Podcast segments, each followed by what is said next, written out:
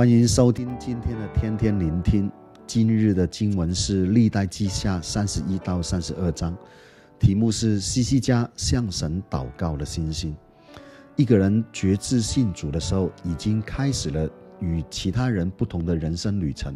这个就是信心的旅程，因为我们相信的是看不到、摸不到的耶稣，在没有多少的科学证据的前提下，我们靠着圣经的记载。但是却称他是主，还相信他一定会再来。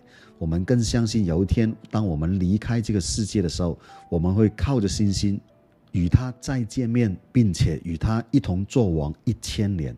所以，当我们讲到信心的时候，我们都知道很重要，但我们不一定能够说清楚，而且也没什么把握，更是不能传递给别人。所以我们感到信心是很抽象的。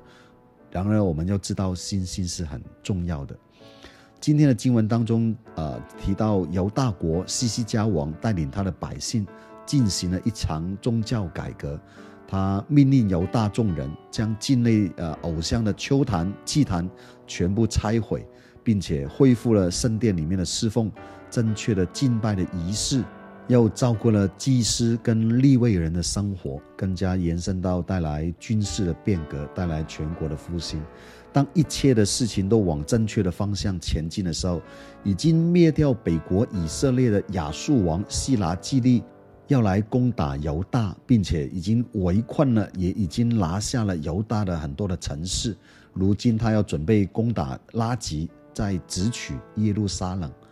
当全国要复兴、悔改、归向上帝的时候，当有众多的好消息的时候，却突然来了一个坏消息，就是亚述国要攻打犹大国。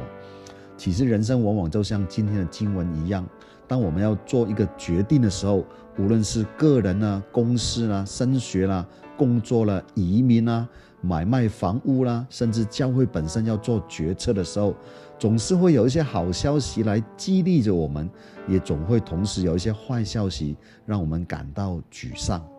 我们很难想象，当我们做决定的时候，全部都是好消息，或许说全部都是坏消息。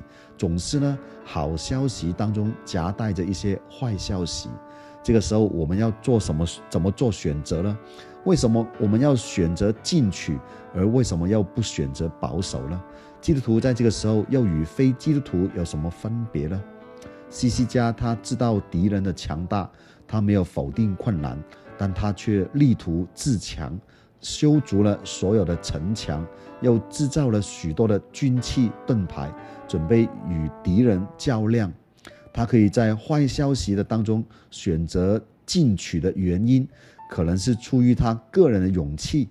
也可能是因为出于对上帝的信心，在面对困难的决定的时候，我们真的不容易分辨出来。但是在这个时候，亚述王西拿基立真的来了。亚述王骄傲自大的在犹大人的面前毁谤耶和华的名，他说：“耶路撒冷的神就如同其他人手所造的神一样，都不能救他的民脱离我的手。西西家的神断不能救他的民脱离我的手。”弟兄姐妹。假如你是西西家王，你要怎么反应呢？虽然你从祖先律例典章的当中，你知道自己是选民，你也知道这个土地是神给你的应许之地，但同时呢，你也知道亚述已经灭了北国以色列，你知道他们的快刀，你知道他们的战车，你知道他们骁勇善战，你就算相信上帝的应许，但是你也会心惊胆战。这个时候，西西家怎么办呢？西西家他去了祷告，他谦卑的进入圣殿，撕裂了衣服，呼求主的帮助，并且请先知以赛亚为此祷告。大家都有这种经验吗？去祷告是一种不太清楚但又有把握的状态。西西家他知道敌人的强大，但是又相信神会帮助。弟兄姐妹，你看到吗？在坏消息的当中选择进取的原因，可能是出于个人的勇气，也可能是出于对上帝的信心。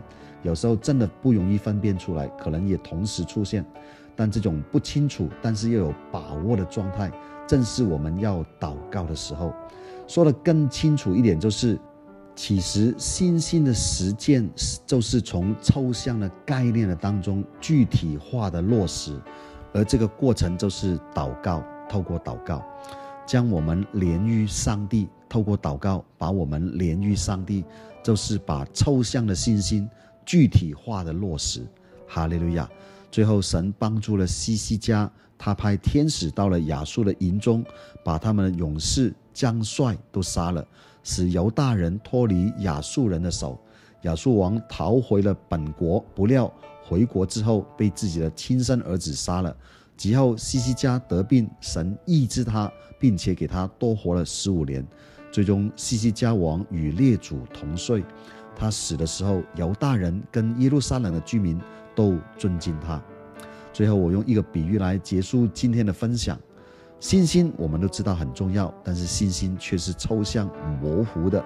那怎么让弟兄姐妹们更多去建立信心，去建立信心呢？那个就是祷告。